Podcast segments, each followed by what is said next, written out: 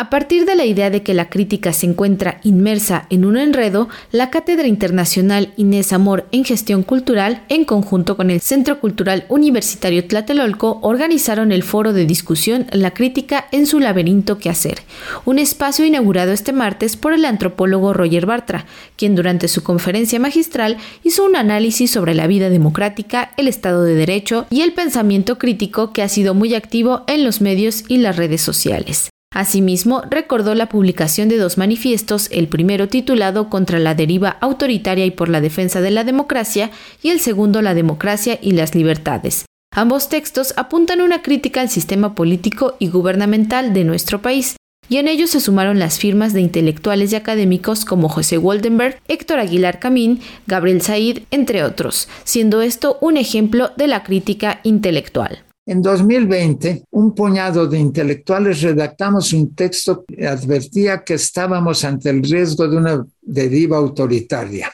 Lo peculiar de ese texto fue que lo firmaban intelectuales de muy diferentes posiciones políticas y culturales. Logramos unir a escritores de las revistas Nexos y Letras Libres que durante mucho tiempo habían cultivado cierto antagonismo se publicó como desplegado el 15 de julio de 2020. Lo firmamos solamente 30 personas, entre ellas Christopher Domínguez, Antonio Lascano, Héctor Aguilar Camín, Enrique Krause, José Waldenberg y Gabriel Said y otros más. De igual manera, apuntó que el movimiento de las brujas del mar es otro ejemplo de las espirales. Las brujas del mar convocó a una manifestación que resultó inmensa, que fue un reto para el gobierno. Ese es otro ejemplo que, bueno, permite cierto optimismo, porque efectivamente hay muchas espirales. No todo es laberinto, o dentro del laberinto hay espirales que a lo mejor lo pueden reventar. Y ese ejemplo que además al cual le siguió otra enorme manifestación feminista, creo que nos deben hacer pensar.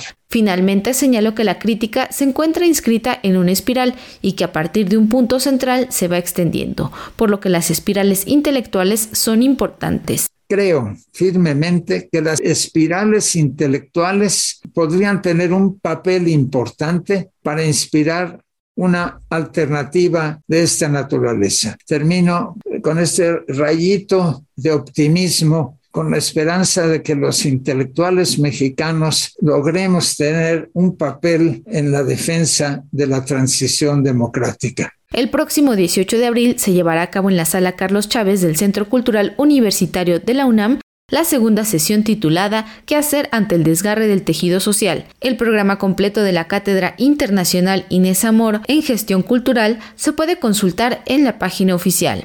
Para Radio Educación, Pani Gutiérrez.